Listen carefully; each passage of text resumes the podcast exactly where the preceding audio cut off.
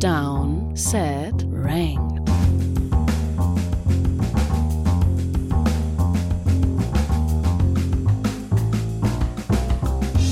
Ihr wollt wissen, wer die besten Wide Receiver in der NFL sind? Kein Problem, ihr habt richtig eingeschaltet. Ihr hört eine neue Folge Ranked von Downset Talk. Das ist der offizielle NFL-Podcast von RTL. Und wir ranken heute die Top 10 Receiver dieser Liga. Und ich will eigentlich gar nicht zu viel spoilern, Adrian. Hm. Ich will eigentlich gar nicht erzählen, wie einig wir uns waren. Obwohl, es wird wahrscheinlich trotzdem sehr intensiv diskutiert werden gleich, weil es gibt, yeah. gibt ein paar Spieler, da, da kann man sich nämlich ordentlich drüber ja. streiten bzw. diskutieren. Aber so insgesamt sind wir da auf einem Nenner unterwegs. Ja, total. Und ich bin, also da bin ich echt auch gespannt, wie das sich verändert in einem Jahr. Weil, also ich finde ehrlicherweise, hier wäre das Ranking 11 bis 20 war vielleicht sogar in manchen Stellen, ähm, also auf jeden Fall kontroverser gewesen. Ähm, weil wir haben, zumindest was die Top 9 angeht, es ist ein bisschen ähnlich wie die Quarterbacks, dass wir dann doch gesagt haben, und wir haben wie immer, ihr kennt es jetzt, unabhängig voneinander gerankt. Und erst wenn beide unsere Rankings stehen, dann werfen wir die quasi zusammen. Wir haben beide die gleiche Top 9. In unterschiedlicher Reihenfolge natürlich, unterschiedliche Nummer 1, unterschiedliche 2 und so weiter. Also das ist dann schon anders äh, jeweils. Aber die, diese Top 9 kann man schon so ein bisschen abgrenzen vom Rest. Noch. Ich glaube, das wird in einem Jahr anders aussehen, aber für den Moment ähm, ist es, glaube ich, so. Ja, und auch insgesamt, also wir können ja mal über die hinteren Positionen ein bisschen sprechen, bevor wir dann zu ja. den Top 10 kommen. Äh, da wird es, finde ich, dann auch ein bisschen, also da werden die Tiers größer, da werden mhm. die Unterschiede so ein bisschen geringer, da, da, da ja, wird das Feld einfach, das Bewerberfeld auch noch mal größer, was diese diese Plätze 11 bis 20 angeht. Ähm, trotzdem haben wir da eigentlich fast alle Namen gleich zumindest. Also das ging ja fast, ging ja fast genauso weiter. Aber trotzdem gibt es da so ein paar Namen, wo wir schon auseinandergehen. Also, was ich eben in, dem, in der Range dann spannend finde, und wir werden tatsächlich in der Top 10 auch zumindest bei ein, zwei Kandidaten davon haben, aber was ich in der Range halt spannend finde, sind die unterschiedlichen Receiver-Typen. Weil ich finde, das trifft halt in dieser 11 bis 20 Gruppe noch viel mehr rein als in dieser Top 10, weil in der Top 10 natürlich du schon eher dann die, die, die alles irgendwie können, im Idealfall drin hast. Ähm, und dann bei so 11, 12, 15, 20 in der Range kommst du halt so in so Fragen wie zum Beispiel, wer ist jetzt besser, Amon Russ St. Brown oder Mike Evans? Was ja, hm. also komplett unterschiedliche Receiver-Typen sind, ähm, komplett unterschiedliche Art, die Position zu spielen und ja auch ein bisschen in diese Value-Position, äh, Value-Diskussion mit reingeht. Für mich jetzt St. Brown, ich hätte St. Brown äh, in dem Fall höher gerankt. Du hattest Mike Evans höher gerankt. Für mich ist St. Brown halt so ein, so ein Case, wo ich gesagt habe, du kannst eigentlich argumentieren, den noch näher Richtung Top 10 ähm, zu schieben. Wenn man einfach letztes Jahr sich anguckt, Top 10 in Yards pro gelaufener Route, vor einem CD Lamb, vor einem Jamar Chase, vor einem Terry McLaurin, vor einem Amari Cooper. Ähm, Top 5 in First Downs durch die Luft. Top 10 in Targets und Catches. Also er war einfach einer der produktivsten Receiver der, der NFL letztes Jahr. Und das sind eben zwei Punkte für mich. Und da gibt es ein paar. Wir kommen gleich noch zu einem anderen, der da ja. auch äh, rein, noch extremer reinzählt. Es gibt halt ein paar Receiver, die primär im Slot einfach zu Hause sind oder eine vergleichbare Rolle haben. Und manche von denen habe ich jetzt im Moment noch höher gerankt. Und das liegt aber vor allem auch daran, dass sie es jetzt mehr als eine Saison schon gezeigt haben als St. Brown. Aber es gibt halt einfach diese sehr extrem spezifischen Receiver-Typen.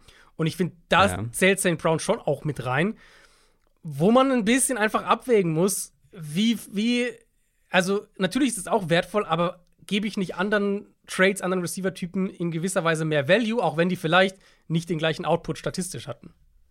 Und ich mache das auf jeden Fall, weil ich der Meinung bin, ein Top-Outside-Receiver kann immer mehr Value, sagen wir mal in einer Basic NFL Offense, immer mehr Value geben als ein Top Slot Receiver. Bin ich zumindest der Meinung.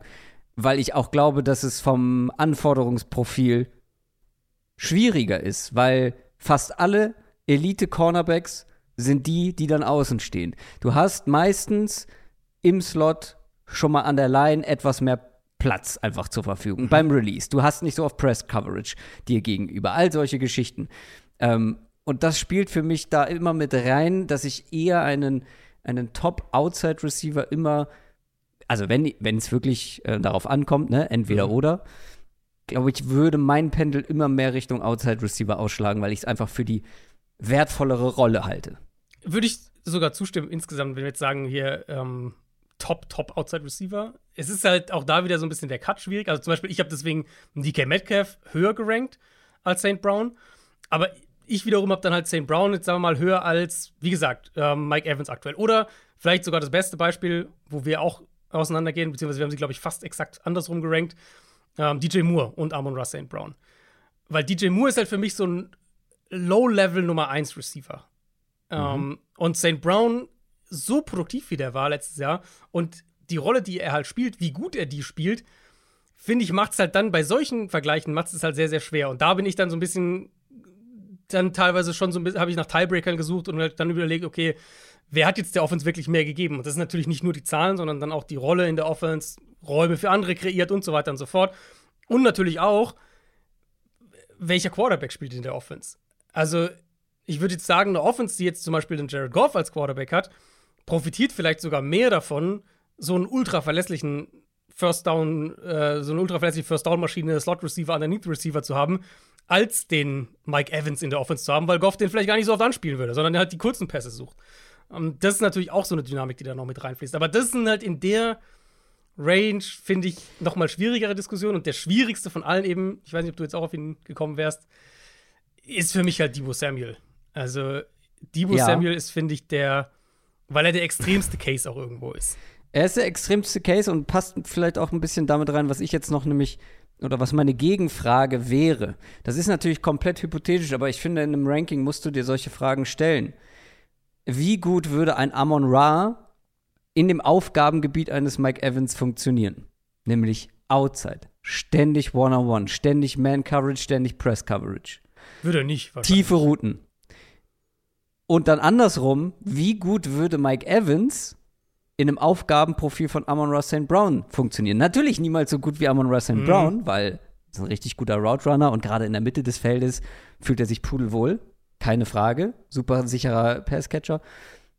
Aber ich glaube, dass der Unterschied oder dass es deutlich schwieriger wäre für Amon Ra, das Outside zu zeigen, was ein Mike Evans im Slot könnte. Das ist natürlich wirklich ja, total hypothetisch. Ja. Und das bei Debo Samuel ist es ja noch viel extremer. Genau, und dann genau. stelle ich mir immer die Frage, welchen, also gerade wenn es dann in einem Tier irgendwie ähm, zu, äh, zu so einer Fragestellung kommt, wen habe ich vor, äh, wem.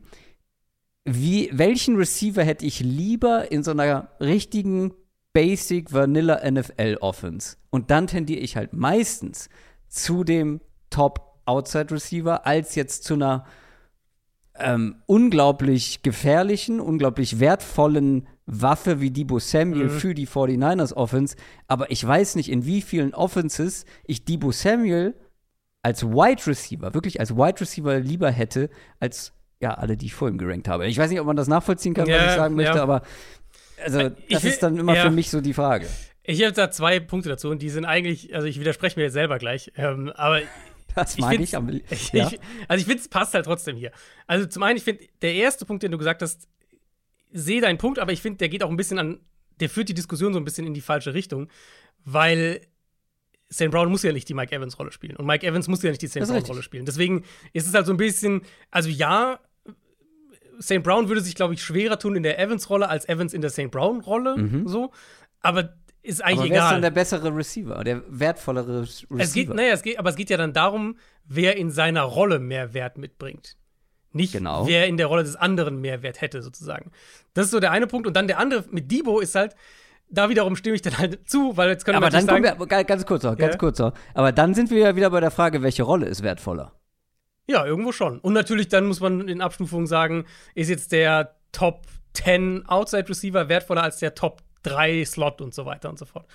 Ähm, das ist dann natürlich auch eine, irgendwo eine individuelle genau, Entscheidung. Genau, Klar. genau. Ähm, und bei Debo finde ich halt wiederum, da könnte man jetzt ja auch sagen, naja, aber er muss ja keine andere Rolle spielen. Also, ergo, Adrian, du hast gerade gesagt, jetzt musst du ihn auch so ranken.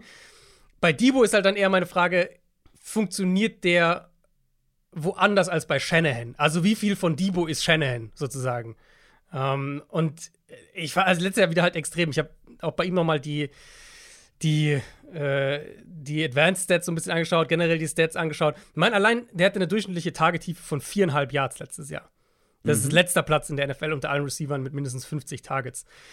Und er ist halt super in dieser Rolle, aber was er als Receiver macht, ist halt in Teilen schon so eine glorifizierte Receiving Back Rolle irgendwo. Und ich finde, Ja, dann genau. ist es schon sch- irgendwo fair, dann eben zu fragen, wenn man diese Receiver halt vergleichen muss, wie wertvoll so ein spezifischer Spieler ohne den vielleicht besten Offense-Designer in der NFL ähm, wäre. Und Samuel ist halt in der Rolle dann, ne, also zum Beispiel Yards nach dem Catch pro Reception, ist er logischerweise Platz 1, auch mit Abstand.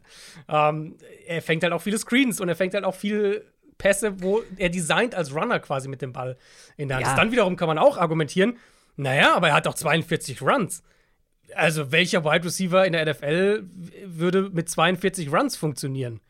Okay, aber wir das- ranken also- hier, wir ranken ja hier Wide Receiver und nicht, wer sind die besten Hybridwaffen Auch wieder äh, richtig, der genau. NFL. Genau, also ich Da wäre er wahrscheinlich Top 3. genau, ja, Top 1. ziemlich sicher, ja. Neben Taysom Hill natürlich. Ähm, Natürlich. Na, ich würde es vielleicht so sagen, bei Debo ist die Rolle, also was er als Receiver macht, ist halt näher dran an einem Running Back als bei jedem anderen Wide Receiver in der NFL. Und das macht ihn einfach schwer. Es macht es schwer, ihn innerhalb dieser Gruppe zu ranken. Und ich glaube, das können wir jetzt auch spoilern, wenn wir jetzt schon so über ihn sprechen. Wir haben ihn halt beide nicht in unserer Top 10. Ich habe Debo auf 12. Aber beide in, genau, beide in den Top 15. Du hast ihn auf 15, ich habe ihn auf 12. Er ist halt für mich borderline in dieser Top 10 Konversation, aber mein Case für vor allem, wen ich auf 10 dann letztlich hatte, ist einfach ein bisschen stärker für mich als das, was Debo Samuel macht, auch wenn Debo in seiner Rolle halt toll ist. Ja, und bei mir ist es kein Zufall, dass eben Spieler wie Mike Evans, die Andrew Hopkins, die Jamur und DK Metcalf alle vor ihm sind. Also, Ja, also- ja ich habe es dann ein bisschen mehr aufgesplittet. Also da bin ich dann mehr noch äh, nach, wo ich die qualitativ aktuell sehe und so gegangen. ja, äh, gehe ich ja auch, aber gleichzeitig, ich meine, guckt euch einfach mal ein Highlight-Reel von Debo Samuel aus dem letzten Jahr an und tut so, als würdet ihr nicht wissen, wer das ist, wen ihr euch da anguckt. Und dann würdet ihr danach niemals sagen, dass ihr hier gerade einen Top 10 Receiver angeschaut habt. Weil die meisten Highlights sind eben aus dem Backfield, sind kurze Pässe, kurze Screens. Und dann würdet ihr, glaube ich, also man wird sagen, okay, mega, mega dynamischer, krasser Spieler, aber ist das ein Top 10 Wide Receiver in der NFL? Hm. Gibt es noch andere Spieler, die wir erwähnen müssen, oder wollen wir jetzt mal zu unserer Top 10 kommen? Also Metcalf wäre vielleicht der eine noch gewesen. Ähm, den, das ist halt der eine, den ich Ja. vor ihm gerankt habe.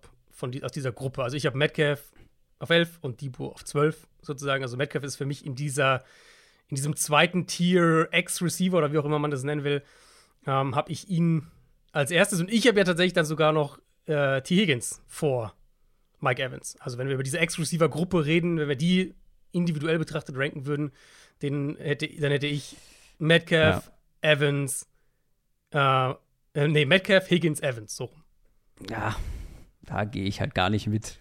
ich, da, da klingt ein leichter Mike Evans Disrespect bei mir durch, äh, weil irgendwo er ist vielleicht nicht mehr der dominanteste Outside Receiver in der NFL, aber ein bisschen muss ich natürlich auch Konstanz und Mhm. Sample Size mit in Betracht ziehen und es gibt fast keinen, der auf dieser Position in dieser Rolle so konstant ist und immer noch so liefert äh, wie Mike Evans und das halt jetzt schon seit was weiß ich wie vielen Jahren. Ja. Deswegen habe ich ihn relativ hoch. Unsere Nummer 10 ist ein Spieler, den wahrscheinlich die wenigsten in ihrer Top 10 hätten. Es ist mein Nummer 11 Spieler, bei dir ist er auf Platz 10 und er ist vor allem gleichzeitig dein Starspieler, dein Stern, Jalen Waddle, Miami Dolphins.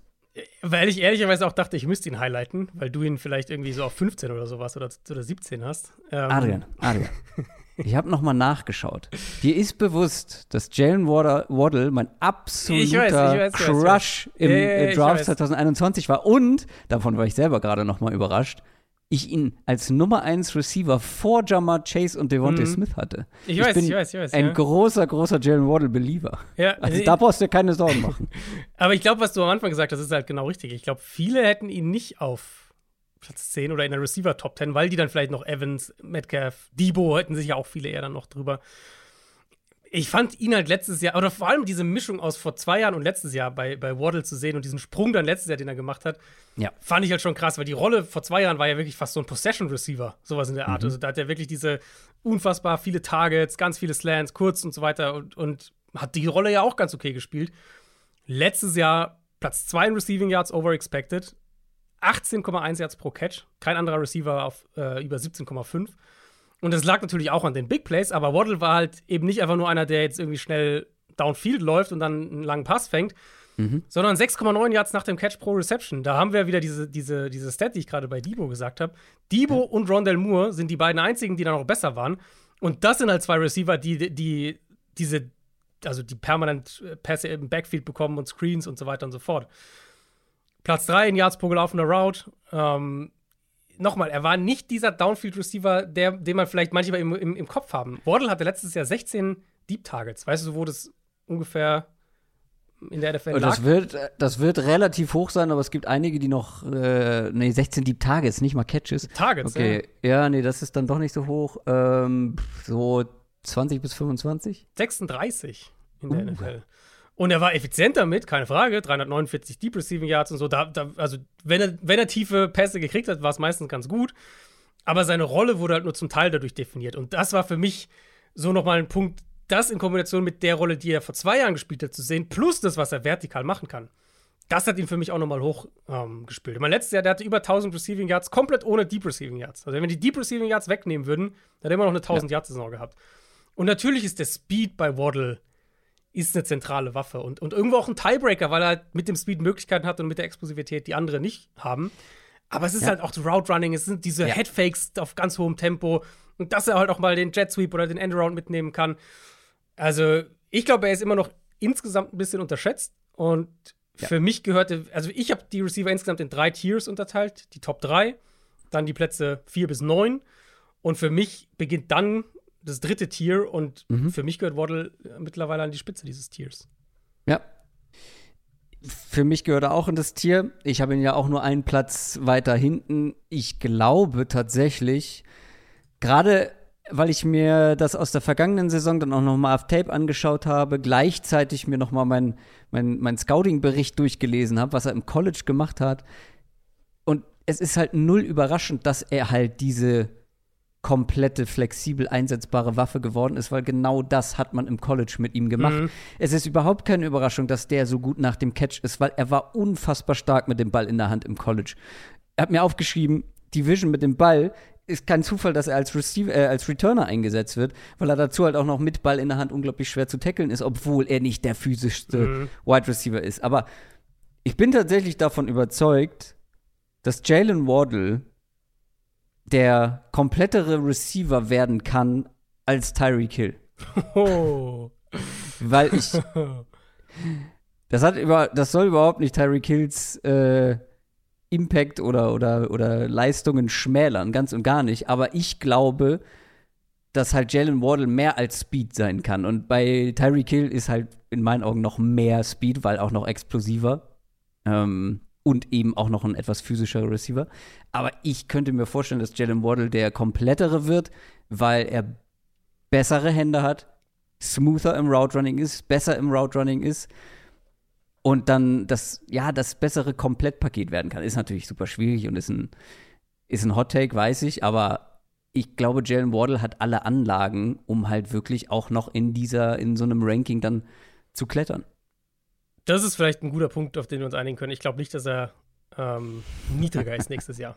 Das glaube ich nicht. Also vielleicht also. tauscht vor ihm irgendwer was, jemand anders geht auf 8 oder 9 und jemand fällt raus und hinter ihn und er ist wieder die 10, aber ich glaube nicht, dass er aus der Top 10 fällt nächstes Jahr. Würdest du zustimmen, wenn ich sage, es ist gar nicht so unwahrscheinlich, wenn wir Jalen Wardle und Tyreek Hill deutlich näher zusammen sehen nächstes Jahr in diesem Ranking, was nicht nur daran liegt, dass Jalen Waddle vielleicht auch klettert? Mm, ich glaube nicht, dass Hill deutlich niedriger sein wird. Nicht nächstes Jahr. In zwei Jahren kann ich das sehen. Nächstes Jahr glaube ich noch nicht. Okay. Also, unsere Nummer 10, Jalen Waddle. Dann gibt es bei uns beiden einen Tierbreak. Und dann haben wir nämlich auf Platz 9 unsere gemeinsame Nummer 9. Und auch das wird jetzt vielleicht den einen oder anderen schockieren, denn der Spieler hatte nicht letztes Jahr, nicht nur letztes Jahr eine absolute Fabelsaison, und wäre bestimmt in einem Ranking deutlich höher gewesen äh, letztes Jahr. Und wahrscheinlich hätten ihn die meisten auch jetzt noch etwas höher als Platz 9. Die Rede ist von LA Rams Receiver Cooper Cup. Letztes Jahr nur zehn Spiele gemacht. Mhm. Die waren auch richtig gut, aber trotzdem ist er nicht mega weit vorne bei uns. Ja, ja, wie du gesagt hast, hätten wir das vor einem Jahr gemacht, dann würden wir hier sitzen und über den Triple Crown Gewinner, also Catches, Yards, Touchdowns, äh, würden wir über den sprechen. Und dann wäre es natürlich schwer, glaube ich. Ich glaube, dann hätten wir ihn beide wahrscheinlich, ob bewusst oder unbewusst, zwei, drei Spots höher irgendwie gerankt. Ich fand aber Cup halt echt super schwer. Und er ist verglichen mit all den anderen Receivern, über die wir heute in der Top 10 ähm, sprechen, außer einer, der noch gleich kommt. Also bis auf einen. Alle anderen sind halt nicht primär im Slot. Und Cup ist primär im ja. Slot. Und das ist, die Diskussion hatten wir jetzt schon bei ein paar Spielern. Ähm, letztes Jahr 55% seiner Passplays im Slot. 2021, als er diese tollen Stats und so weiter hatte, waren es sogar 65%. Und der mhm. hat auf eine Saison gesehen noch nie weniger als 55% im Slot gespielt. Und dementsprechend läuft er in Teilen auch einen anderen Route Tree als einige der anderen hier. Nicht nur, dass er weniger mit Press Coverage dann logischerweise zu tun hat, sondern er kann das ganze Feld nutzen, er hat die Sideline nicht als Hilfe für den Verteidiger, er läuft auch mehr kürzere Routes. War letztes Jahr auch nochmal ganz deutlich zu sehen, durchschnittliche Tagetiefe von gerade mal siebeneinhalb Yards. Auch hier ragt er halt krass heraus, verglichen mit dem Rest der Top Ten. Die sind alle zweistellig. Ja. Also alle, ja. über die wir jetzt noch sprechen, inklusive Waddle natürlich, sind da zweistellig. Ähm, und er ist halt nicht mal bei acht Yards durchschnittlicher Tagetiefe. Er ist natürlich ein Target-Magnet, er produziert viele First Downs mit der Physis, er kann blocken, was für die Vielseitigkeit der, ähm, der Rams Offense gerade in den frühen McVay-Jahren mega wichtig war. Er hat eine Toughness, würde ich sagen, die nicht viele Receiver haben, auch was, was äh, Toughness am Catchpoint angeht. Ich fand es trotzdem schwer, ihn höher als 8 zu ranken. Also 9 oder 8, das wäre für mich beides in Ordnung, aber höher als 8 finde ich kann, oder habe ich zumindest drauf schon gesagt, die Receiver, die noch höher als 8 sind, die sehe ich auch alle einfach klar besser aktuell. Ja, man muss sich, glaube ich, so ein bisschen davon den Total Stats an der Stelle lösen, die man auch aus dem letzten Jahr halt noch im Kopf hat, äh, aus dem vorletzten Jahr im Kopf hat. Und dann natürlich auch, wenn du auf die letzte Saison schaust, ja, nur zehn Spiele, aber äh, fünf Stück waren davon mit über 100 Yards. Er ist halt der zentrale, die zentrale Waffe in dieser Offense gewesen. Und der ganze Fokus war mhm. darauf ausgelegt, Cooper Cup frei zu schemen. Und das ist natürlich dann im Slot ein gutes Stück einfacher. Er hat unglaubliche viele Targets bekommen, war unglaublich, hat eine unglaubliche Volume gehabt. Aber wenn man sich Cooper Cup so anschaut, wie er spielt, das ist halt nicht ansatzweise so dynamisch wie bei einigen anderen, nicht ganz so explosiv, finde ich, wie bei einigen anderen wenn wir jetzt hier von den Top 10 reden, natürlich alles auf einem hohen Level, gar keine Frage. Und gleichzeitig hatte ich auch noch im Hinterkopf, wenn der jetzt 25 wäre, vor zwei Jahren diese Fabelsaison gehabt hat und äh, dann halt jetzt nur verletzungsbedingt 10 Spiele und nächstes Jahr dann wieder voll angreifen kann in einer guten Offense, dann würde ich ihn wahrscheinlich noch ein paar Plätze höher haben. Aber der ist jetzt 30, spielt in überschaubaren Umständen nächstes mm, Jahr. Mm. Ich sehe den einfach nicht mehr wirklich klettern. Und dann habe ich ein, zwei jüngere Spieler vor ja. ihm, die auf jeden Fall nächstes Jahr mindestens mal da wieder landen können. Und ich, also ich finde halt bei Cup, ein Argument ist eben auch, also ja, er spielt im Slot primär, er hatte aber natürlich auch diese, diese vertikalen Routes, die er gelaufen ist. Ich finde das, das, ja, wie soll man sagen, das unterscheidet ihn im Moment noch ein bisschen von einigen der Receivern, die es hier nicht drauf geschafft haben, finde ich. Und den Value, den er in dieser Rolle auch teilweise mitgebracht hat, trotz der hohen Volume. Weil ich finde, ansonsten könntest du ja, ne, in meinen Augen ist es eine faire Diskussion, zu sagen, Cooper Cup oder Amon Ross St. Brown. Weil, ja gut, Amon Ross St. Brown soll mal über drei Yards pro Route Run in einer Saison machen genau. und dann können wir noch mal sprechen. Genau, genau. Aber von der Rolle her ja. nähern die sich ja tendenziell eher an, würde ich jetzt mal sagen. Ja. Und die anderen Receiver halt nicht, über die wir jetzt noch sprechen und die meisten, über die wir schon gesprochen haben, auch nicht. Und Cup, finde ich, setzt sich halt schon noch ein bisschen ab von dieser Rest, in Anführungszeichen restlichen Slot-Gruppe, ob das jetzt St. Brown ist. Debo Samuel ist ja eigentlich gar nicht primär ein Slot-Receiver, aber halt von der Art und Weise, wie er spielt. Ähm, da setzt sich Cup schon noch ein bisschen ab, eben auch mit dieser Dreh- und Angelpunkt mit seiner Vielseitigkeit in dieser Slot-Rolle, die er, die er mitbringt. Aber es ist für mich halt schon ein Receiver, wo ich sage, wie gesagt, Platz 8, 9 oder 8 finde ich, wäre beides in Ordnung. Die beiden in meinen Augen kann man auch ein bisschen tauschen.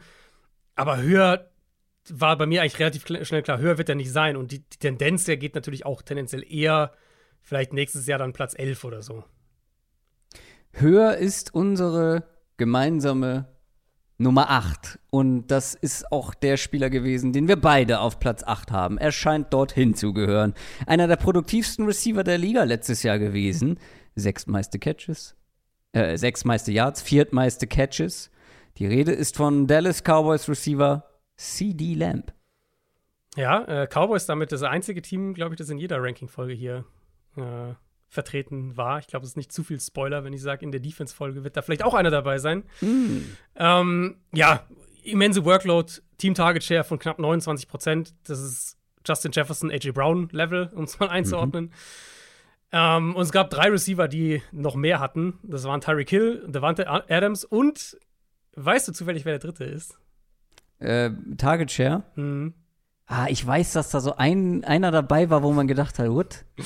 Ja. Äh, sag's mir, dann weiß Drake London. Wieder. Ja, ja, stimmt. Ähm, Ich meine, die Falcons haben natürlich den Ball auch nicht viel Ja, geworfen. und die Alternativen waren Ja. auch nicht so da, vor allem nicht auf der Ja. Position. Genau, Ja. aber, aber diese Liste finde ich so: Adams, Jefferson, Brown, Hill.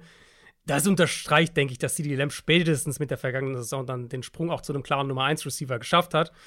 Ja. Und diese, also diese ganzen Zahlen, Total Stats, auch die er auflegt, er macht es halt primär aus dem Slot. Und das ist halt das, was wir jetzt Mhm. bei Cup auch gerade besprochen haben. Unter allen Receivern mit mindestens 100 Targets haben nur Kirk, äh, Christian Kirk und Chris Godwin mehr Pass-Plays im Slot Mhm. gespielt. Also Lamb war schon zum Beispiel auch mehr als St. Brown im Slot im Vergleich. So, ne? Also er ist schon, das ist schon primär ein Slot-Receiver. Aber Total oder, oder prozentual von den gespielten Snaps? prozentual. Prozentual. Okay. Ähm, aber ich denke, bei Lamb, äh, also bei Lamb ist meine Bewertung dahingehend anders, weil er das macht, was ich gerade bei Cup gesagt habe, was Cup früher in der Vergangenheit häufiger auch gemacht hat. Er läuft den vertikaleren Route Tree. Genau. Also, er, er, wenn wir es jetzt vergleichen mit diesen Slot-First-Receivern, er spielt deutlich vertikaler als St. Brown oder, oder, oder sagen auch Michael Pittman, zum Beispiel diese Possession-Style-Receiver oder eben auch Cup. Und ich finde, ähm, ich finde, Ja. also Lamb, finde ich, kombiniert diesen Possession-Aspekt in seiner Rolle mit seiner Dynamik und mit diesen Catchpoint-Qualitäten und wie er gewinnen kann. Und das macht ihn halt für mich sowohl zu einem klaren Nummer 1 Receiver als auch zu dem, demjenigen, der in dieser primären Slot-Rolle so ein bisschen herausragt. Und deswegen finde ich es gut, dass es am Ende so geworden ist. Lamb 8, Cup 9. Ich glaube, das, ähm, ich glaube, das trifft es im Moment ganz gut. Und ich finde auch die beiden am Ende sozusagen dieser Top 10, das trifft es auch ganz gut. Ja, es äh, war gut, dass du die Dynamik nochmal angesprochen hast ähm, am Ende, weil ich finde, das unterscheidet ihn halt maßgeblich von vielen anderen Slot-Receivern. Mhm.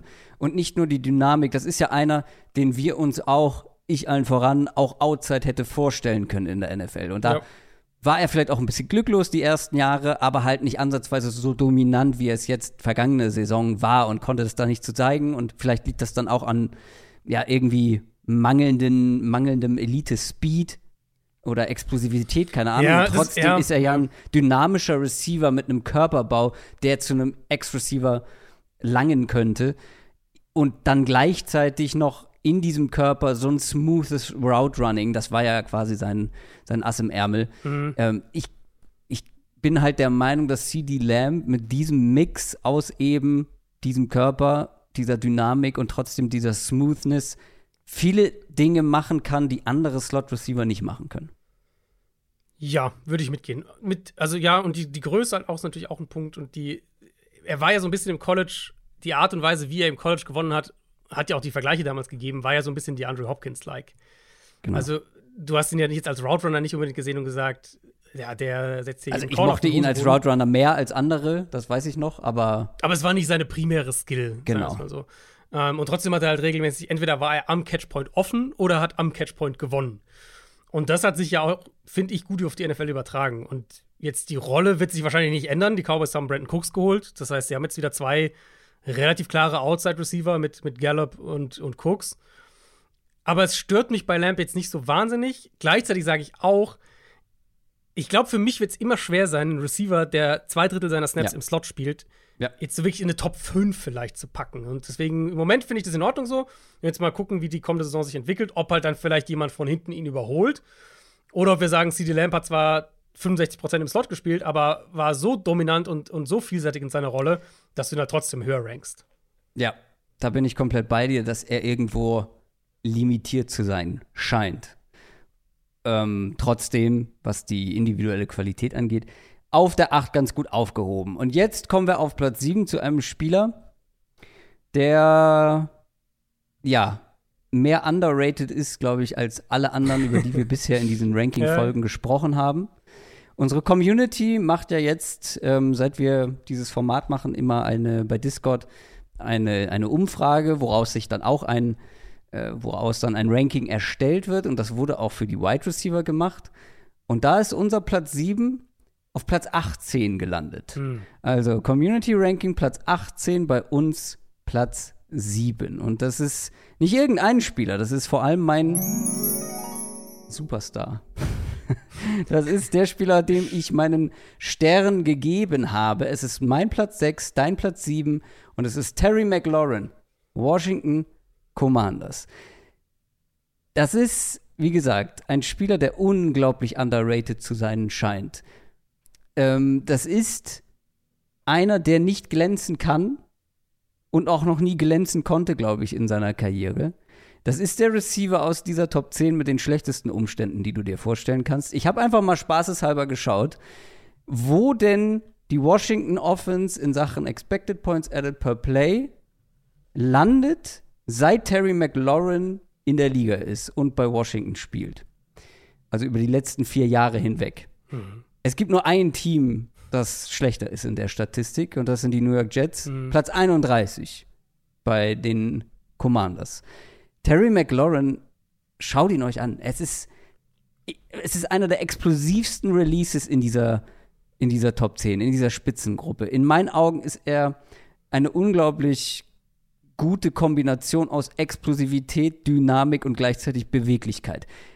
Terry McLaurin ist so underrated, was was nach dem Catch angeht und am Catchpoint angeht, das ist Wahnsinn. Schaut euch einfach mal das Spiel gegen die Packers letztes Jahr an. Was der mit Jair Alexander macht, das sollte als nicht jugendfrei geratet werden.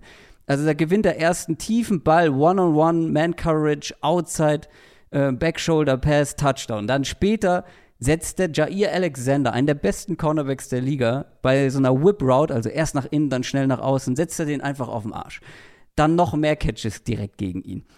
Absurde Ball-Skills und wie gesagt, Contested Catch. Einer der besten, statistisch besten äh, Contested Catch Receiver der Liga. Da gibt es auch eine schöne, aus, schöne Szene aus dem letzten Jahr, wie er einfach Stefan Gilmore most, also den Ball quasi über ihn hinweg fängt. Und Stefan Gilmore ist ja nun mal einer der physischsten, mhm. physischsten Cornerbacks der Liga. Terry McLaurin ist einer der komplettesten Receiver der Liga und in meinen Augen gehört er sogar noch mindestens einen Platz weiter nach oben, hm. aber ich denke, mit Platz 7 haben wir ihn höher als viele andere. Ähm, ich kann gleich noch ein bisschen was zu seiner Quarterback-Situation sagen, aber ich will auch dich erstmal zu Wort kommen lassen bei, bei meinem Star. Ja, also ich, er wird für mich safe in der Top 10 und ist für mich auch klar in dieser äh, 7, 8, 9 Gruppe dabei. Ja. Er ist halt ein Nummer, Nummer 1 Receiver ähm, mit einem wirklich vielseitigen Skillset. Das, das ist eigentlich mit das, was ich bei ihm am meisten mag. Ob er eben Route Running, du hast eigentlich die ganzen Sachen gesagt, Catchpoint-Dominanz, Hände, ähm, Toughness auch. Das, das ist bei mir tatsächlich hängen geblieben, als ich jetzt 22er ja. Spiele von ihm nochmal angeguckt habe. Die Toughness, nicht nur bei so tiefen Shots nach außen, sondern eben auch bei kurzen Pässen über die Mitte, Runs nach dem Catch, so, solche Sachen. Er hatte halt bisher, und ja, man muss die Umstände natürlich bedenken, völlig klar. Aber er hatte halt noch nie diese diese Supernova-Saison irgendwie. Also nur in seiner Rookie-Saison über ja. fünf Touchdowns, noch nie über 1200 Receiving Yards gehabt. Natürlich liegt es auch an den Umständen, aber das macht es, finde ich, trotzdem so ein bisschen schwer, ihn jetzt noch höher zu ranken. Wenn man sagt, ja, der produziert sehr gut in sehr schwierigen Umständen und ich stimme auch zu. Wenn wir jetzt auf, die, auf, diese, auf unsere aktuelle Top 10 gucken und aktuell die Umstände ranken, oder sagen wir aus dem letzten Jahr die Umstände ranken würden, dann wäre McLaurin sicher auf dem letzten Platz, was, was Umstände angeht.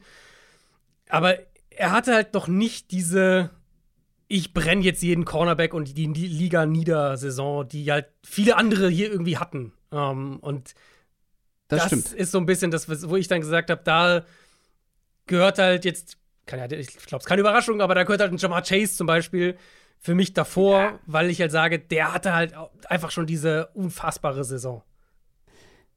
Ja, das kann ich irgendwo auch verstehen. Für mich gehört zum Beispiel ein Jamar Chase nicht davor, ähm, weil ich glaube, dass wenn du Terry McLaurin in eine Top 5 Offense mit einem Top 3 Quarterback packst, Ja. Ja. dass er halt auch noch ganz andere Zahlen liefern das kann. kann gut sein, ja. Terry McLaurin hat in seiner NFL-Karriere mit zehn verschiedenen Quarterbacks gespielt. In vier Jahren. Ähm, ich habe mir kurz überlegt, ob ich äh, dich frage, ob du alle zusammenkriegst, aber wir sind schon in der Zeit ein bisschen fortgeschritten. Ähm, ich zähle sie einmal mal kurz auf und sage dann noch was dazu. Sam Howell, Heineke, Wentz, Kyle Allen, Fitzpatrick, äh, Garrett Gilbert, Alex Smith, Dwayne Haskins, Case Keenum, Colt McCoy. Das Karriere, und ich bin jetzt wirklich, äh, ich bin richtig eingetaucht, bin richtig am Rechenschieber versagt. Der Karrieredurchschnitt in Sachen NFL-Rating von all diesen Quarterbacks, von diesen zehn Quarterbacks, das Karriere, der Karrieredurchschnitt, da ist auch Wentz krasses Eagles-Jahr dabei, ist 82,5. Hm. Das NFL-Quarterback-Rating von Plays, von Bällen, von Pässen, wenn Terry McLaurin angespielt wurde, ein Target gesehen hat, ist 100,5. Der hat jeden einzelnen davon noch mal besser aussehen lassen. Hm. Ja. Ja, also wirst, ich, ich finde, der Case für ihn ist relativ klar. Und wenn man ihn sich anschaut, das ist halt wirklich ein Spieler, wenn du ihn dir anschaust, dann siehst du halt das Talent so. Und dann siehst du halt auch die Dominanz Ja. teilweise. Ich würde trotzdem zumindest ein Fragezeichen dahinter setzen, ob der jetzt dann, wenn er jetzt sagen wir, der kommt zu einem Top 10 Quarterback, ob der dann automatisch auch so eine Monster-Saison hätte, wie wir sie halt von eigentlich jedem der anderen, die jetzt noch kommen, zumindest einmal gesehen haben. Ähm, und das ist einfach so der Punkt, der, der für mich nur in Anführungszeichen auf sieben, aber ist ja immer noch ein hohes Ranking. Ist immer noch hohes Ranking. Ähm, und wir haben ihn eben schon angesprochen. Auf Platz 6 kommt dann Jamar Chase. Das ist deine 5, meine 7. Du hast auch die herausragende Saison angesprochen von ihm. Das war seine Rookie-Saison. Mhm. Für mich nur die falsche Reihenfolge, um ihn höher zu ranken. Denn letzte Saison, ja, hat er fünf Spiele gefehlt und die, äh, die Total Stats sehen auch, sehen auch gut aus, gar keine Frage. Vor allem was Volume angeht. Ich mag ihn ja auch, aber ich finde, dass seine Total Stats so ein bisschen irreführend sein können. Ja, er hat halt im Prinzip zwei sehr verschiedene NFL-Saisons. Er, hat- er hat zwei verschiedene Receiver-Rollen eigentlich gespielt. In Mhm. 2021 eben als Rookie in dieser absurden Big Play-Offense der Bengals, unfassbare Zahlen, 18 Yards pro Catch, 13 Touchdowns bei gerade mal 81 Catches. Also er hat diese Offense komplett auf ein neues Level gehoben und er hatte halt da seine, seine Ich raste komplett aus Saison. Wir wussten gleichzeitig, okay, das ist so nicht aufrechtzuerhalten. Und dann letztes Jahr und ich finde, das kannst du halt in zwei Richtungen, wenn wir jetzt über Chase-Bewertungen sprechen, kannst du in zwei Richtungen interpretieren. Weil die Offense musste sich verändern letztes Jahr. Sie konnten das nicht mehr so spielen. Das ging einfach nicht. Und das lag jetzt nicht an Chase, lag nicht an Burrow. Sie mussten sich verändern, weil Defenses sie anders gespielt haben. Und wir haben Chase halt in einer signifikant anderen Rolle gesehen. Tagetiefe im Schnitt ist um fast vier Yards runtergegangen im Vergleich zu seiner ersten Saison. Platz Ja. 71. Der Ja. hatte nicht mehr eine, nicht eine tiefere Target-Tiefe als Tyler Boyd. Genau, genau. Ähm, er hat mehr im Slot gespielt, auch zum Beispiel, als in der Rookie-Saison. Also seine Rolle wurde einfach anders. Ich hab's gesagt, ich hab's bei mir aufgeschrieben, er, er war so eine Art Luxus-Possession-Receiver vergangene Saison. Und gleichzeitig, obwohl er eben diese Spiele verpasst hat, diese fünf Spiele, mehr Catches, mehr Receiving First Downs als in seiner Rookie-Saison. Also er war mehr so ein, so ein, so ein, so ein Chain-Mover. Ähm, er war viel mehr im Underneath-Passing-Game eingebunden. Aber eben auch, weil die Bengals dieses vertikale Passspiel in der Quantität so gar nicht hatten. Und dann Verletzungen und sowas kommt natürlich auch mit dazu. Yards pro gelaufene Route ist ein gutes Stück runtergegangen. Das ist so ein Wert, wo ich gedacht, okay, das ist doch Borderline Top 20. Da hätte ich gedacht, dass er vielleicht ein bisschen besser noch war. Ich bin gespannt, wie sich seine Rolle weiter verändert. Aber ich finde, du kannst halt auch sagen, ein Stück weit, er hat uns jetzt schon in zwei Jahren zwei grundverschiedene Receiver-Rollen gezeigt. Und er war in beiden sehr gut. In einer war er einer der besten Receiver der Liga vor zwei Jahren. Und in der anderen war er immer noch ein, ein, ein maßgeblicher Treiber der Offense und halt eine 1A, 1B, wie auch immer man die, die Receiver in Cincinnati dann. Du würdest natürlich sowieso Chase klar als die 1 benennen, weil du bist ja bei Higgins nicht so hoch. Ähm, ich finde, das kann man ihm halt auch ein Stück weit wiederum positiv anrechnen, weil diese Diskussion, die wir vorhin hatten, naja, wie würde denn Mike Evans in der St. Brown-Rolle aussehen? Ganz so extrem natürlich nicht, aber Chase ein Stück weit hat beide Rollen mehr oder weniger schon so ein bisschen gespielt in seinen ersten beiden Jahren. Und ich würde halt behaupten, dass Terry McLaurin in beiden Rollen auch nicht schlecht aussehen würde.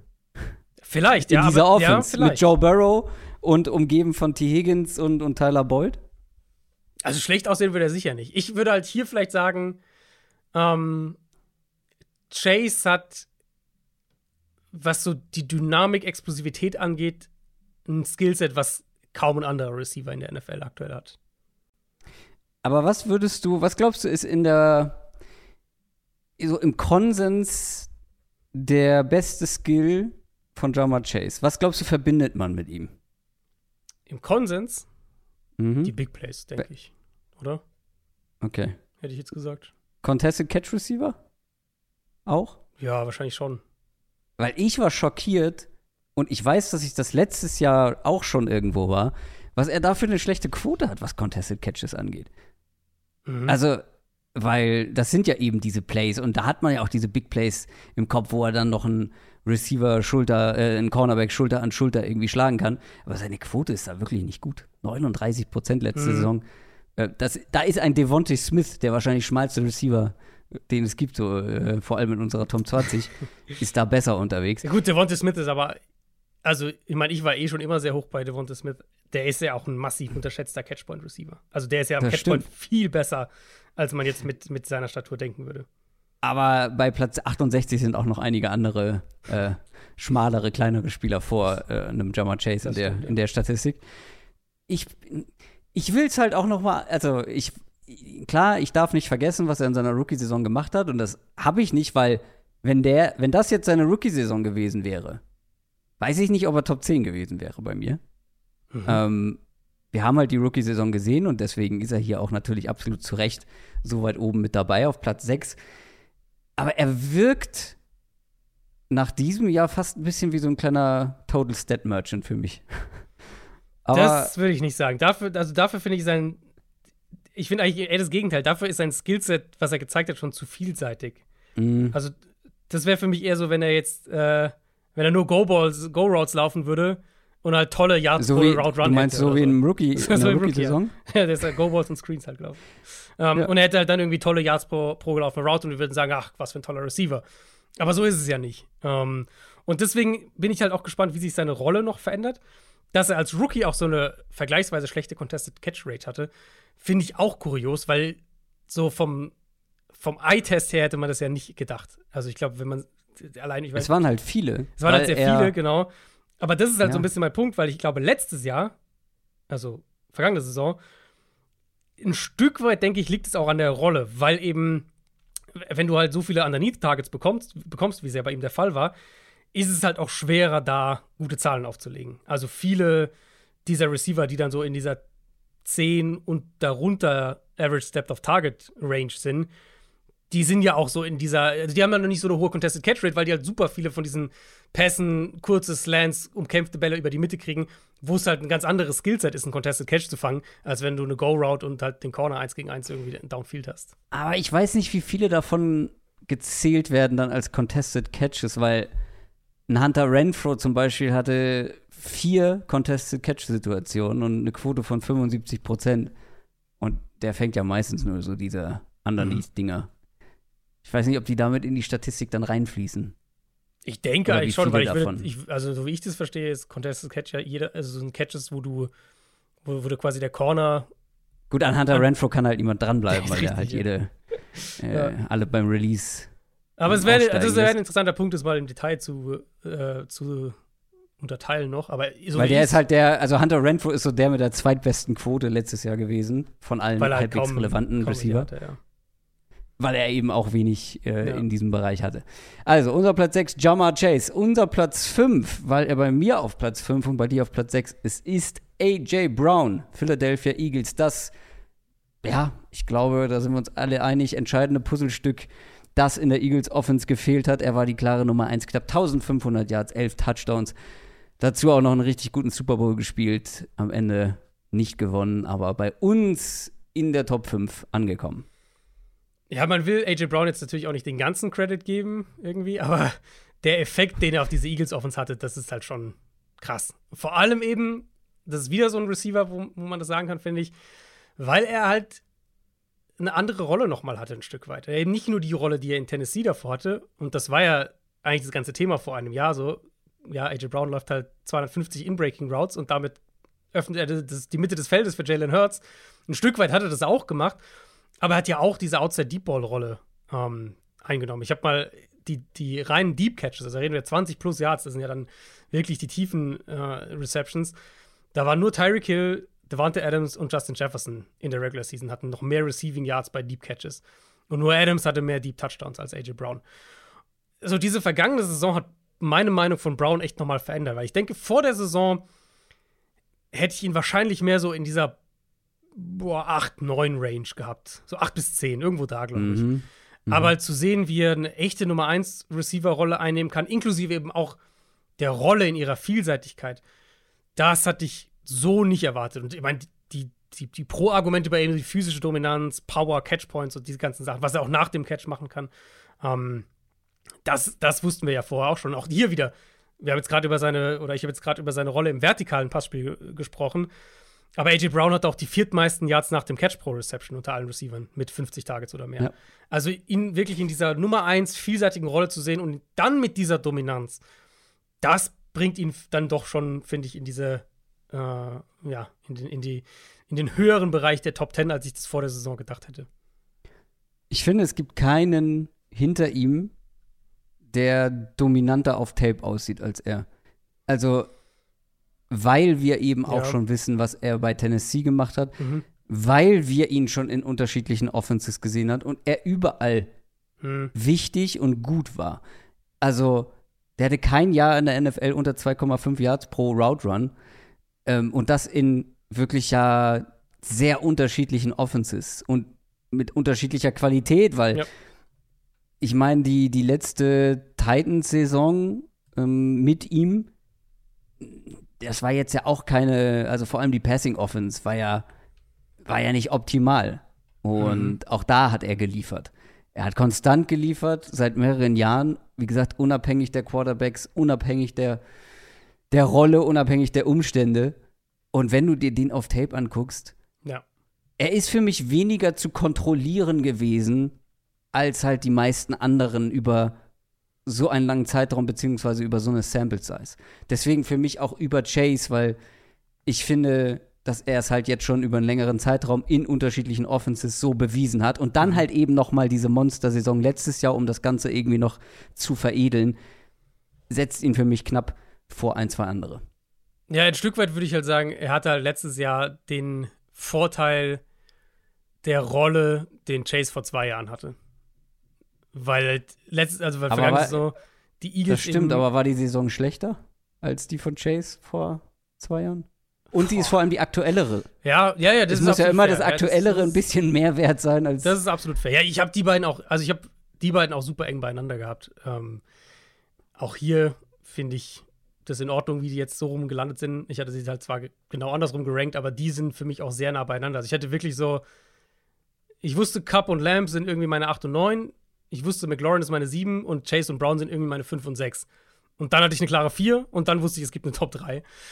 Und ich finde halt, also das ist halt wirklich auch ein Stück weit eine, eine Frage, was ist dir halt wichtiger? Ist dir der, der physisch dominantere Receiver wichtiger oder halt vielleicht ein Chase, der ein bisschen mehr Dynamik mitbringt als Brown? Aber ich finde die beiden super eng beieinander, ehrlich gesagt. Und da Findest du, der bringt so viel mehr Dynamik mit? Äh, das Fass ja. will ich eigentlich gar nicht jetzt aufmachen, aber ich finde. Also, sowas heißt super viel, aber schon ein bisschen mehr, ja. Kommen wir zu unseren Top 4 Receivern in der NFL und wir haben den gleichen Spieler auf Platz 4 gehabt, weil es ist irgendwie so, es ist sein, er ist sein eigenes Tier. Mhm. Er ist besser als die hinter ihm und für die Top 3 reicht es halt nicht ganz. Mhm. Das ist einer der besten Receiver der letzten Jahre in der NFL. Auch der hat es in zwei unterschiedlichen Offenses mit unterschiedlichen Quarterbacks bewiesen. Letztes Jahr 1429 Yards, 11 Touchdowns. Buffalo Bills Receiver Stefan Dix ist unser Platz 4. Ja, halt super krass, wie er der Fixpunkt jetzt in Buffalo doch schon seit einer Weile ist. Vergangene Saison, kein Spieler hatte überhaupt nur 95 Targets für Buffalo in der Regular Season. Dix war bei 149, mehr als doppelt so viele Catches wie, wie Platz 2. Ja. Und das ist ja so ein bisschen ein Thema eben bei Buffalo. Das, bei Cole Beasley war eine Zeit lang eine ganz gute Ergänzung, aber ehrlicherweise suchen die Bills eigentlich jetzt schon seit Jahren eine gute Nummer 2. Und jetzt versuchen sie es mit Dalton Kincaid. Mal gucken, aber Dix muss halt diese Gruppe schon krass tragen und eben auch mehr ja. als Chase in Cincinnati oder als Brown bei den Eagles, weil die haben jeweils eine wirklich gute Nummer 2, teilweise eine richtig gute Nummer 3 noch. Den Luxus hat Dix halt nicht und trotzdem ist er immer noch auch ein unfassbar effizienter Receiver. Platz 5 letztes Jahr in Yards pro gelaufener Route, drittmeister Receiving First Downs. Die Volume, die er halt macht und eben trotzdem eine gewisse Effizienz dabei behält. Und dann, wenn man sich halt anguckt, ich finde, er ist halt immer noch der erste von Dix, wo vor vielen Jahren gefühlt, das ist wirklich ein paar Jahre her, es die Diskussion gab, naja, wer ist denn jetzt der, der, der bessere, der gefährlichere Receiver in Minnesota? Dix oder Adam Thielen? Und ich finde, Dix ist immer noch dieser Route Runner mit Speed, mit Quickness, mit teilweise Zirkus-Catches, ähm, der vertikal gewinnen kann und halt wirklich eine Nummer 1 und trägt diese Receiver-Gruppe. Gewinnt auf allen Ebenen des Feldes, gewinnt in ja. allen Rollen. Und ich finde, das ist für ihn halt schon nochmal, das zeichnet ihn aus, das zeichnet auch AJ Brown ein Stück weit aus, so, aber ähm, ich finde es in diesem Gesamtpaket, so wie du es gesagt hast, Dix, die klare Vier, das fand ich auch sehr bezeichnend, dass wir ihn halt beide auf der Vier hatten. Danach ist so ein bisschen, der eine hat den anderen höher und so weiter und, und dann wieder andersrum. Aber Dix ist so der klare Separator zwischen der Top 3 und dann so dem Rest der Top 10. Es gibt halt kaum einen besseren Route Runner in der NFL und das macht halt schon so viel aus, wenn du wirklich auf diesem Elite-Level Routes mhm. laufen kannst. Dazu halt unglaublich super safe Hände. Das sind halt zwei der wichtigsten Merkmale für mich für einen guten Receiver. Wenn du ja. Routes auf Elite-Level laufen kannst und Elite-Hände hast. Weil klar, dann gibt es die physisch Dominanten, die irgendwie am, am Catchpoint Leute ausboxen können, wegboxen können, ähm, die irgendwie underneath die alles wegsaugen und wegfangen, okay. Aber diese Qualitäten sind für mich so enorm wichtig in der Bewertung eines, eines Receivers. Und dazu also ja, er trägt diese Offense irgendwo, diese Passing Offense, beziehungsweise diese Receiver-Gruppe, ja. Was mich ein bisschen an Stefan Dix stört und was ihn wahrscheinlich daran auch hindert, in die Top 3 zu kommen, ist halt dieser Hot and Cold-Faktor bei ihm ein bisschen. Weil wenn der Typ in einem Spiel heiß läuft, dann ist er ja kaum zu stoppen. Mhm. Aber dann gibt es diese Spiele, wo er nicht heiß läuft, wo er gut verteidigt wird und dann auch frustriert wird und dann ja. gräbt er sich quasi ja. in so ein Loch wo er selber nicht mehr alleine rauskommt. Und das habe ich schon so oft jetzt bei ihm erlebt im Laufe der letzten Jahre. Diese Spiele, wo Stefan Dix einfach unzufrieden ist, mhm. weil er halt erstmal gut verteidigt wird, nicht so die, die Rolle hat dann in dem Spiel, nicht den Impact haben kann und sich daraus dann nicht befreien kann. Und alle drei vor ihm können noch mehr dann quasi eine, eine Offense in einen Rucksack packen und ähm, oder sich dann selber oder die ganze Offense aus so einer schwierigen Situation befreien. Und bei Stefan Dix ist halt dieses Hot and Cold Ding ist ein bisschen zu extrem. In Teilen stimme ich dir zu. Ich, also ja, vor allem mit dem Vergleich mit der Top 3, dann ist es nochmal eklatanter. Ich würde halt sagen. Ja, wirklich meckern auf ganz, ganz genau, hohem Niveau, genau, logischerweise.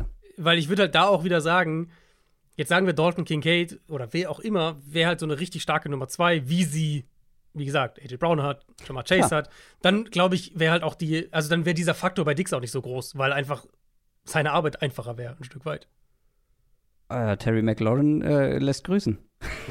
das ist schön. Wenn Terry McLaurin mal eine Nummer zwei und einen Quarterback namens Josh Allen hätte, wie gut würde der aussehen? Haben die Washington Commanders eine bessere 2 und 3 als die Bills aktuell? Ich finde, das kann man fast argumentieren. Also, wen haben wir denn da? Dodson, Samuel. Curtis Samuel. Boah, also das fällt mir schwer, das als gute 2 und 3 zu bezeichnen, stand okay, jetzt. Muss ja nur besser sein, als was die Bills haben. Gabe Davis ja, halt. Aber, aber dann komme ich wieder zu Josh Allen zurück, ne? Und ja, klar, natürlich, natürlich, natürlich. Aber wenn wir jetzt schwierig. nur darum reden, darüber reden, wie halt die Receiver verteidigt werden können und wie sich die Defense auf einzelne Spieler fokussieren also, kann wenn ich Defensive Coordinator letztes Jahr gewesen wäre und die Washington Commanders spielen gegen mich und ich sehe Terry McLaurin, Curtis Samuel und Josh Dodson, dann wüsste ich aber, wo mein ja, klar. haushoher Natürlich. Fokus sein würde. Klar. Und die anderen lass ich mal machen, so ungefähr. Aber Stefan Dix, unser Platz 4. Jetzt kommen wir zur Top 3. Da haben wir ganz unterschiedliche Positionen. Am Ende kommt es dazu, dass Devonte Adams auf Platz 3 gelandet ist. Deine 3, meine 2500 Yards letztes Jahr und 14 Receiving Touchdowns. Ich finde hm. ein bisschen, dass ich finde ein bisschen, dass diese Saison von Devontae Adams darunter gelitten hat, dass die Raiders halt Müll waren. Dass die Raiders nicht gut waren unterm Strich. Vor allem die Aber Wahrnehmung halt von der Saison, ne? Genau, die individuelle Performance ist so ein bisschen hinten runtergefallen, würde ich behaupten, bei Devontae Adams, oder? Ja, und ich würde auch das wirklich ganz klar so formulieren wollen. Für mich wäre jeder aus der Top 3 eine würdige Eins. Ich würde dabei keinem diskutieren. Ja. Ich finde, du kannst Ja. jeden davon an die Eins setzen. Du kannst für jeden einen Case machen, inklusive Devontae Adams. Und ähm, wenn man es mal ein bisschen, also wenn man jetzt auf diese Raiders-Situation einfach guckt, man kann ja sagen, dass Adams im Prinzip sein Level aufrechterhalten hat, obwohl er von der Packers Ja. Offense und Aaron Ja. Rodgers und so weiter zu den Raiders mit, was auch immer die dann auf Quarterback nach Carr noch gemacht haben, ähm, was ich so ehrlich gesagt auch nicht erwartet hatte. Target Monster gewesen, Liga in Receiving Touchdowns angeführt, einfach totaler Fixpunkt in der Offense und wir haben gerade über, über Supporting Cast gesprochen. Man Hunter Renfro hat nur zehn Spiele gemacht letztes Jahr, Darren Waller neun. Und er war trotzdem halt nicht nur vom Tape her einer der besten, sondern halt auch einer der, wenn nicht der produktivste Receiver oder einer der zwei, drei produktivsten. Das unterstreicht seine Klasse, denke ich, auch nochmal. Ähm, mit Abstand. Gleichzeitig, ja. äh, das, ist, das ist das, was ich eben meinte, mit dann halt auch in schwierigen Situationen eine Offense in den Rucksack stecken und, und tragen. Und er hat das halt auch in Spielen geschafft, wo halt eben die, der Supporting Cast fehlte. Und er hatte trotzdem seine, keine Ahnung, wie viel Catches. Eben, genau. Also Das ist, und das ist halt, finde ich, dann Ja. der, der Unterschied zwischen ihm und Diggs dann. Ich finde, bei Adams ist Genau, das halt genau. nochmal auf einem höheren Level, genau. Man hat wahrscheinlich immer noch, also musste ich jetzt auch wieder daran denken, als ich ihn jetzt nochmal angeschaut habe. Ich- Ich würde sagen, immer noch der beste Release in der NFL. Vielleicht der beste Route Runner auf allen drei Ebenen der Defense. Und halt unfassbare Hände, was der auch letztes Jahr an Catches wieder hatte. Vom Körper weg, komplett aus der Bewegung raus. Ja, halt wirklich eine echte Nummer eins. Ich habe ihn auf Augenhöhe mit den anderen beiden. Ich bin da bei diesem Trio, egal wer da am Ende auf eins gelandet wäre, wäre das für mich perfectly fine gewesen. Für mich ist Devonta Adams ein bisschen was anderes als für dich scheinbar, weil ähm, für mich ist, es, ist er der kompletteste Receiver, glaube ich. Oder mal abgesehen von einem, über den wir gleich noch sprechen, der kompletteste. Weil ich habe immer das Gefühl, Devonta Adams ist in allem, in allen Bereichen, in denen du Wide Receiver bewerten kannst, auf einem unfassbar hohen Level. Aber in jedem Bereich gibt es mindestens einen Receiver in der NFL, der vielleicht noch ein bisschen besser ist. Also Findest beim du, Re- Release, Release beim Release lasse ich drüber streiten, da habe Okay. ich jetzt auch niemanden parat, wo ich sagen Ja. würde. Aber ich finde, wenn du dir Tape von Devonta Adams anguckst, der Release ist zwar super, aber ich finde, es gibt manche Receiver, die dann noch ein bisschen dynamischer, explosiver vom, von der Line of Scrimmage zum Mhm. Beispiel wegkommen. Es gibt keinen, da bin ich bei dir, der sich Gegner so zurechtlegen kann am Release wie Ja. Devonta Adams. Aber ich finde, allein von der, von der Spritzigkeit, von der Explosivität gibt es noch welche, die da halt noch mehr machen Das können. stimmt, aber das ist ja irgendwo auch ein Stück weit dann ähm, ja eine stilistische Frage. Also solange der Receiver direkt gewinnt, ist mir völlig wurscht, wie, ehrlicherweise. Weißt du, ich meine, also wenn der Receiver innerhalb von zwei Schritten seinen, den Corner in Press Coverage stehen lässt, ist mir egal, Ja. ob das mit Tempo oder wie auch immer Das. Technik kommt. Und ich finde, da ist, also da ist er für mich halt der Beste. Und ich finde auch immer noch, dass er ein Argument hat für den besten Route Runner in der NFL. Ah, das ist Stefan Dix, glaube ich, für mich. Ja, Das Dix hat mehr, Dix hat mehr, ja, Dix hat mehr Tempo in seinen Routes. noch. Ja, Das genau, stimmt ist schon, ja. dynamischer. Mhm. Aber selbst da würde ich ihn halt Top 2, Top 3 dann sagen. Ja, genau, aber das meine ich. halt. Er ist in Mhm. allen Bereichen ganz weit oben, aber trotzdem gibt es dann vielleicht in jedem Bereich noch einen, der Mhm. einen Ticken besser ist. Aber dieses Komplettpaket gab es lange Zeit so nicht. Es gibt jetzt in meinen Augen einen, der da halt mindestens mal rankommt, der auch insgesamt dann über ihm gelandet ist. Äh, aber Devonta Adams eine absolut verdiente Nummer drei. Platz zwei ist der, wo ich am meisten mit dir äh, diskutieren würde, äh, beziehungsweise am, wo wir am weitesten auseinander sind In der Top in, 3, ja. diesem, in der Top 3. Es ist nämlich dein Platz 1 und mein Platz 3. Und irgendwie bin ich ein bisschen froh, dass er nicht Platz 1 geworden ist, auch wenn er eine überragende Saison nach Zahlen gespielt hat. Tyreek Hill, Miami Dolphins, ist unser Platz 2 in diesem Wide Receiver Ranking. Ich würde den Ball erstmal zu dir spielen, weil ich habe ihn offensichtlich sehr hoch. Wie gesagt, also nochmal, aus dieser Top 3, die sind für mich auf Augenhöhe. Aber jetzt, weil du es so formuliert hast, was macht ihn für dich schlechter als jetzt die anderen beiden? Das ist natürlich auf dem Niveau sehr schwierig zu Klar, beantworten, was natürlich. einen wirklich schlechter macht. Klar. In meinen Augen ist er der am wenigsten komplette Receiver in dieser Spitze. Das wäre, das ist ja so das, also das ist ja das klassische Argument mit Hill, so gerade im Vergleich zu ähm, Adams und Spoiler Alert, Justin Jefferson. Genau. Ähm, das ist ja so das klassische Argument. Ja. Aber wo findest du, drückt sich das aus?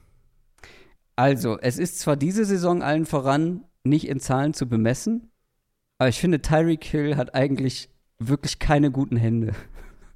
Ich finde, dass ich selten bei einem dieser absoluten Top-Receiver so oft das Gefühl oder den Gedanken hatte, oh, das sieht nicht smooth aus, wie er den fängt. Oder den fängt er gar nicht im Zweifel. Also nur um es mal, nur for the record. Ich Beste. Dropquote aus diesem Trio ja. Ja, das untermauert das nicht. Und letztes Jahr hatte ich diesen Gedanken auch extrem selten. Mhm. Und Drops sind auch immer sehr ja, genau. volatil. Also die, die, die schwanken. Ähm, äh, ist volatil das richtige Wort, mhm. aber ihr wisst, was ich meine. Die schwanken sehr. von Jahr zu Jahr. Also CD genau. Lamp hatte absurde Dropquoten, also im negativen Sinne, seine ersten zwei Jahre und mhm. plötzlich dieses Jahr, das letzte Jahr, äh, obwohl er viel mehr Pelle gefangen hat, ähm, sah es dann plötzlich deutlich besser aus.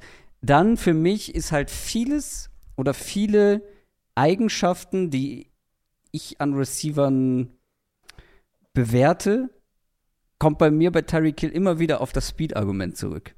Das Route Running, natürlich gut, sehr gut, aber viel halt ist über Speed und nicht über Smoothness, über Beweglichkeit.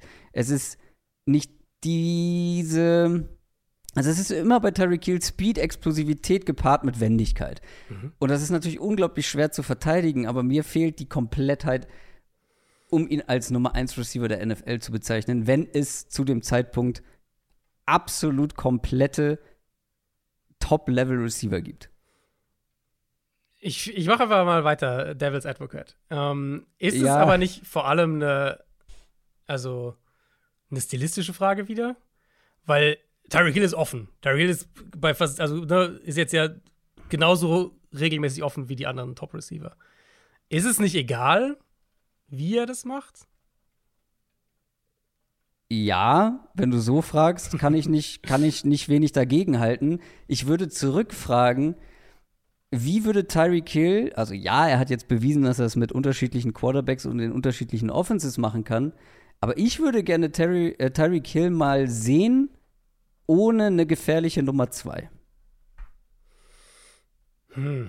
Wie sie Devonte Adams über langen Zeitraum nicht hatte. Mhm. Wie Justin Jefferson nur zum Teil eine, eine hatte.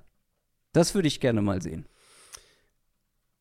Ja, okay, da ist natürlich jetzt ein, dann ein Gedankenspiel. Da kann man schön, zu, schön zurückgefragt. ja. ne? ich, also ich finde halt, ich find halt gerade den Hill-Jefferson-Vergleich ähm, finde ich, letztes Jahr bietet sich so an, weil sie stimmt ja zu, wenn ich die beiden Receiver so angucke auf Tape, dann ist mein Gedanke auch, Jefferson ist der komplette Receiver, hat das komplette Gesamtpaket. Und das ist auch, glaube ich, so. Aber Hill kommt halt auf anderen Wegen dahin. Und wenn man sich gerade ja. letztes Jahr die Rolle anguckt, man Jefferson hatte drei First Downs mehr in der Regular Season. Neun Targets, neun Catches, drei First Downs mehr. In der Hinsicht so, jetzt, wo man sagt, Jefferson ist viel mehr Allrounder und, und keine Ahnung, kreiert mehr für die Offen so und, und Hill lebt von den Big Plays. Das stimmt eigentlich nicht. Beide spielen ähnlich viel, oder beide spielen außen, beide spielen im Slot. Ähnliche Contested Catch Rates sogar gehabt letztes Jahr. Mhm. Und mein Takeaway, weil ich hatte auch, also mein erster Gedanke, ich habe das wieder so gemacht, ich habe meine Top 10 aus dem Kopf runtergeschrieben und dann bin ich ins Tape und in die Analyse gegangen und habe dann, hab dann angefangen, die Sachen zu ändern. Und mein erster Ding war auch Jefferson auf 1, Hill auf 2, Adams auf 3. Aber je mehr ich dann quasi gerade die beiden, Hill und Jefferson, mir angeguckt habe, in meine 1 und meine 2 dann im Endeffekt, desto mehr fand ich, dass sie als Receiver insgesamt, auch wenn sie auf anderen Wegen dahin kommen, aber insgesamt näher beieinander sind, als ich das gedacht hatte. Und dann, finde ich, machen die Big Plays und die Auswirkungen auf die ganzen Offens, machen das dann für Hill so ein bisschen zum Tiebreaker. Jetzt Yards pro gelaufene Road, klar, ist halt krass. Letztes Jahr für, für Hill, da war ja die klare Eins in der Liga. Aber auch Team Air Yards Share, also prozentual, wie viel der Team Passing Air Yards hatte der Receiver. War Hill letztes Jahr bei 40 Prozent, was natürlich absurd ist, und Jefferson bei 39. Deep Balls, Hill eigentlich fast überall die Eins letztes Jahr gewesen, meisten Deep Ball Targets, äh, meiste Deep Ball Receiving Yards, Deep Ball Catches und so weiter. Ähm, und Jefferson hier auch wieder ist in vielen von diesen, von diesen Deep Ball-Kategorien Platz 2. Also er ist hier auch immer nah dran. So, das ist jetzt kein krasser Unterschied.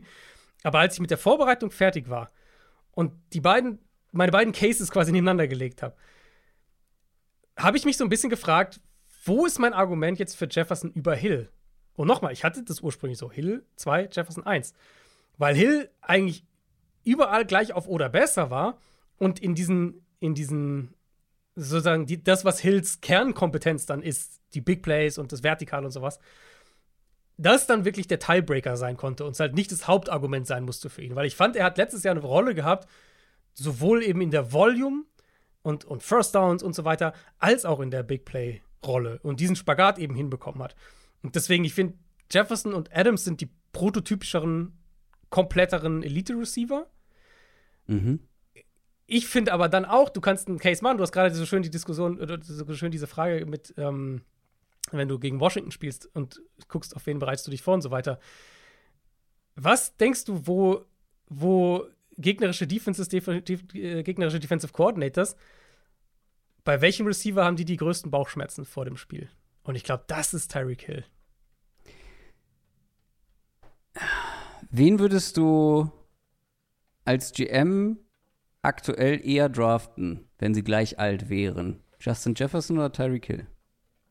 Wenn sie gleich alt wären und ich wüsste quasi, was sie werden. Du brauchst, du hast ja. Need of Receiver. Hm, und ich weiß, was sie werden in der NFL sozusagen. Mhm. Ich würde Hill draften.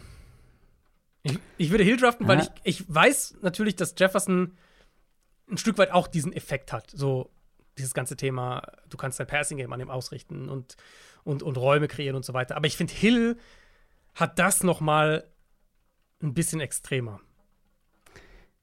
Wenn ich allerdings Jalen Wardle aus der Dolphins Offense streiche und dann gegen die Dolphins spiele.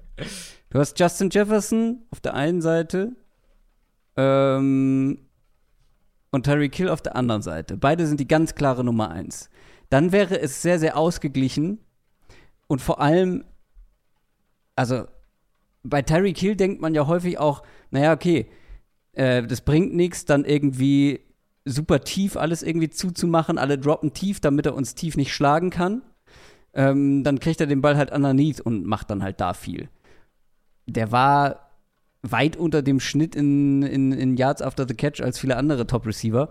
Wahrscheinlich, weil er den auch häufig so tief gefangen hat und dann gar nicht mehr so viel Feld äh, zur Verfügung stand. Keine Ahnung, woran das lag. Aber Justin Jefferson kann halt auf noch mehr Wegen gewinnen, würde ich behaupten, und noch mehr Schaden anrichten ähm, als Tyreek Hill. Und wie gesagt, wie gut ist Tyreek Hill ohne starke Nummer 2? Man müsste sich mal die Spiele angucken, wo Travis mhm. Kelsey zum Beispiel gefehlt hat. Mhm. Ich glaube, Jalen Waddle hat nicht gefehlt letztes Jahr, ne? Ich glaube. Aber ich nicht. finde halt, dass äh, Justin Jefferson. Dafür hat der Quarterback lange gefehlt, das muss er dann auch dazu sagen. Das, ja, stimmt. Das kommt ihm zugute. Das äh, will ich gar nicht kleinreden. Das Ding ist halt einfach, irgendwie Justin Jefferson musste, das, was wir jetzt eben bei Devontae Adams und Stefan Dix, äh, oder vor allem bei Adams ja besprochen haben. Ich hatte das Gefühl, Jefferson war hauptverantwortlich, wir können ja auch da fließen, dann zu unserer Nummer 1 übergehen, weil ja. Justin Jefferson ist unsere ja. Nummer 1, musste die Vikings viel häufiger Huckepack nehmen als ein Tyreek Hill zum Beispiel. Das Beziehungsweise fair, hat ja. es häufiger getan. Das finde ich fair. Und war in vielen Spielen auch ein ganz wichtiger Faktor, dass sie eben am Ende dann doch noch knapp gewonnen wurden.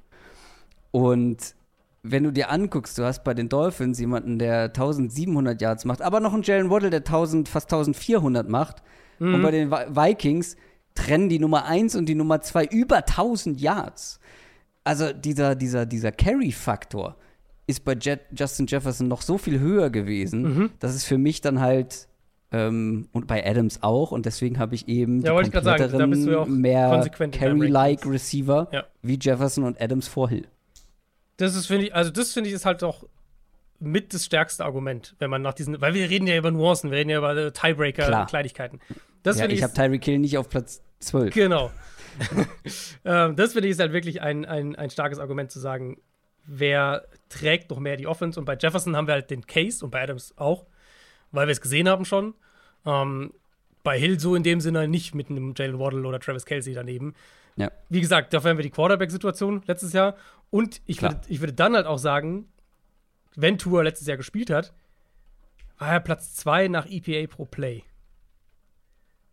Das kreiert dir in meinen Augen kaum einen Receiver in der Liga. Also das kreiert dir. Ich, wenn Tour gespielt hat? also wenn Tour gespielt, äh, Tour insgesamt auf die Saison gesehen letztes Jahr. Ich meine jetzt nicht die Ja. Dolphins Offense, sondern Tour individuell. Ja, ah, okay. War Platz verstehe. 2 nach EPA pro Play äh, unter Quarterbacks. Und das fände ich halt einen interessanten Test Testcase, in diese Dolphins Offense Jefferson zu packen und zu gucken, ob du die gleichen Dynamiken kreieren könntest, die jetzt die Dolphins mit Hill kreieren. Also, ich glaube, die Dolphins Offense hat vor allem so gut funktioniert, dass du diese zwei absurden Speedster in einer Offense hattest. Mhm. Würde ich behaupten. Mhm. Ähm, ob das dann mit Jefferson genauso funktioniert hätte, es hätte wahrscheinlich anders Ja, funktioniert. genau, das, das meine ich, aber das meine ich ja Weil es generell. halt so komplett unterschiedliche Genau, Typen sind. aber das meine ich halt bei diesen, gerade bei dem Vergleich zwischen den dreien, Adams und Jefferson und Hill, dass halt Adams und Jefferson so ein bisschen prototypischer sind in der Art und Weise, wie sie gewinnen, wie sie Offense kreieren, wie sie Matchups diktieren, auch ein Stück weit.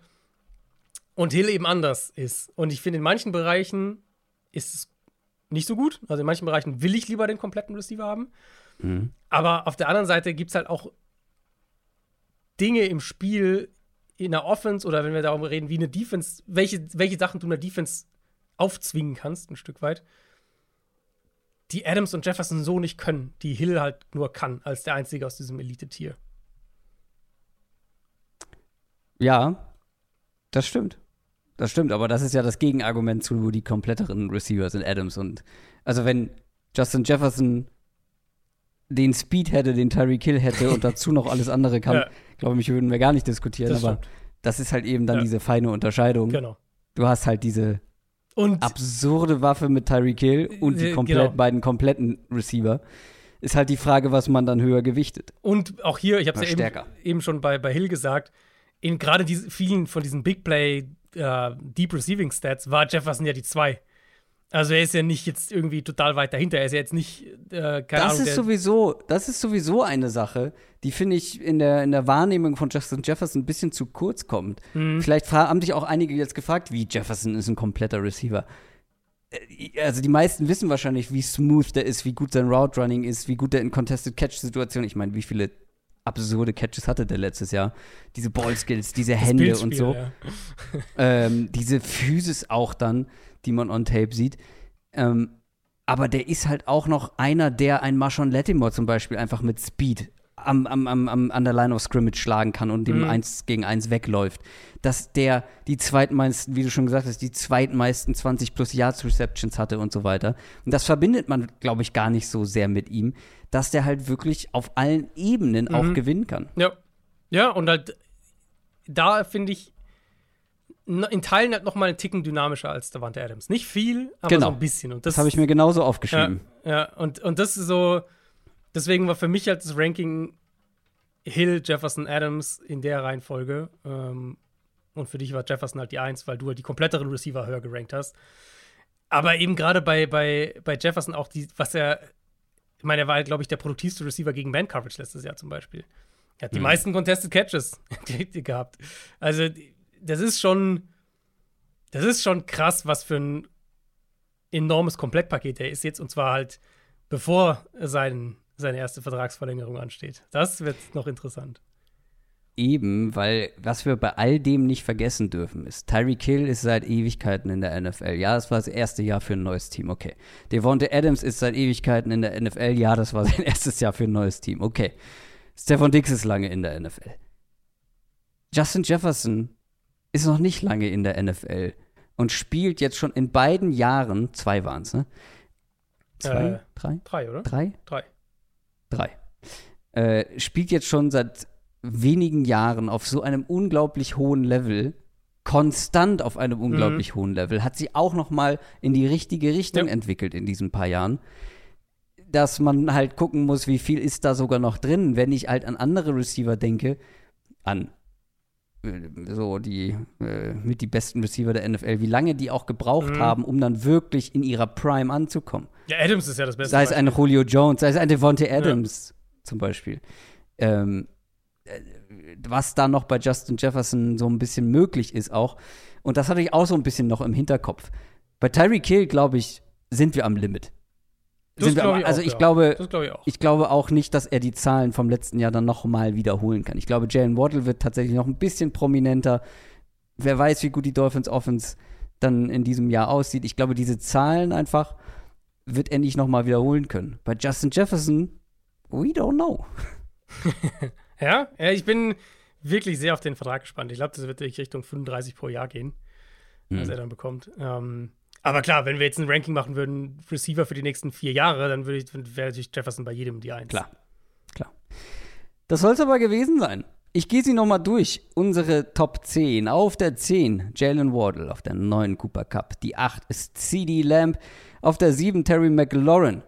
Jama Chase auf Platz 6. AJ Brown ist die 5. Stephon Diggs auf Platz 4. Und dann die Top 3 mit Devonta Adams auf 3, Tyreek Hill auf 2 und Justin Jefferson auf Platz 1. Ich habe es, glaube ich, noch gar nicht dazu gesagt. Meine 1, deine 2.